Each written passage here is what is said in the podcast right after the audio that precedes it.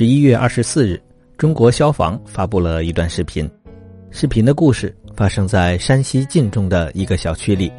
当时，这个楼的电梯突然发生了故障，停止了运行，导致有十一个人被困在里边。还好，消防员及时的赶来，使用扩张器将电梯的门强行撬开了一个口。在消防员的帮助下，大家从这个开口一个一个的钻了出来，成功获救。在视频里，门打开的瞬间，里面的两位小朋友满脸震惊，很惊讶，原来电梯门还能够这样被打开，让不少看到视频的网友直呼可爱。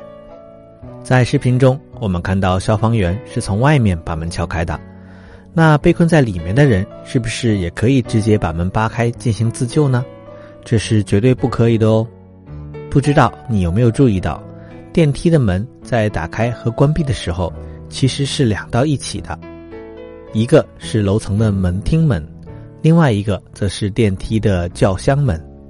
在电梯轿厢到达正确的楼层时，两个门会同时的打开和关闭；而电梯上下运行的时候，两道门都是处于关闭的状态。所以，两道门的正确开合，保障了楼层里和电梯内的人们的安全。而当电梯出现故障停下后，电梯很可能是停在了两层楼的中间，而这个时候，如果从里面强行把门打开，这只是打开了轿厢的门，楼层的门还是处于关闭的状态，这样就会造成很多的危险，还有可能跌落到井道里面哦。那么，如果遇到了电梯故障，被关在的电梯里，我们应该怎么办呢？首先，最最最重要的事情是要冷静。小朋友可能会说，遇到这么危险的时候。一定会很紧张哦。的确，紧张是人正常的反应，但是我们还是要尽量让自己冷静下来，因为即便我们学过各种自救的方法，如果在遇到危险的时候不能冷静，这些方法都很难发挥作用。那有什么自救的方法呢？如果是像新闻里面的这种情况，电梯遇到了故障，突然停止运行的话，这个时候最重要的是向外求救。比如按下电梯内的警铃按钮，使用电梯里面的紧急电话与管理人员取得联系。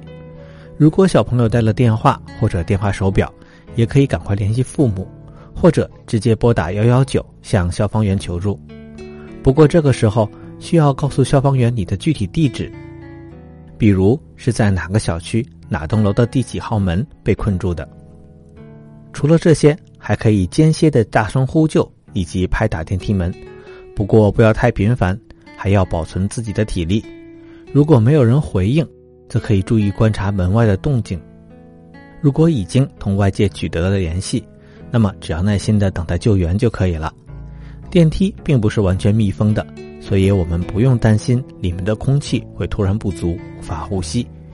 要注意的是，我们不要乱蹬乱踢，也不要躺在电梯里面。这样，万一电梯会突然下坠的时候，可能会造成更多的伤害。最好我们是靠着电梯的内壁站着等待。那如果电梯没有停下，突然急速下坠，不受控制了，怎么办呢？这种情况就很紧急了，需要赶紧的将每层楼的按钮都摁下，这样有可能会让电梯在某个楼层停住。由于电梯下落的时候会产生巨大的冲击力。这时，你需要把头、背部紧紧地贴在电梯的内壁上，用电梯臂来保护你的脊椎。如果电梯有扶手，就要紧紧地抓住扶手，防止摔倒；没有扶手，则用双手抱住脖子，避免脖子受伤。膝盖保持弯曲，踮起脚尖，这样就可以最大程度地减少冲击力对人体造成的伤害。最后，我们还可以记一个消防部门发布的急救口诀。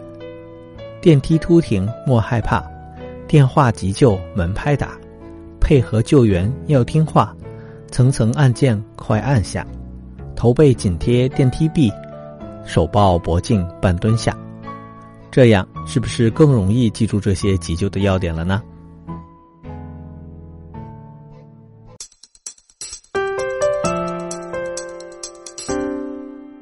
这就是今天我们跟小朋友们聊的新闻了。感谢你的收听，有什么问题或者意见，也可以请爸爸妈妈在文章下面的留言区告诉我们哦。我们下期再见。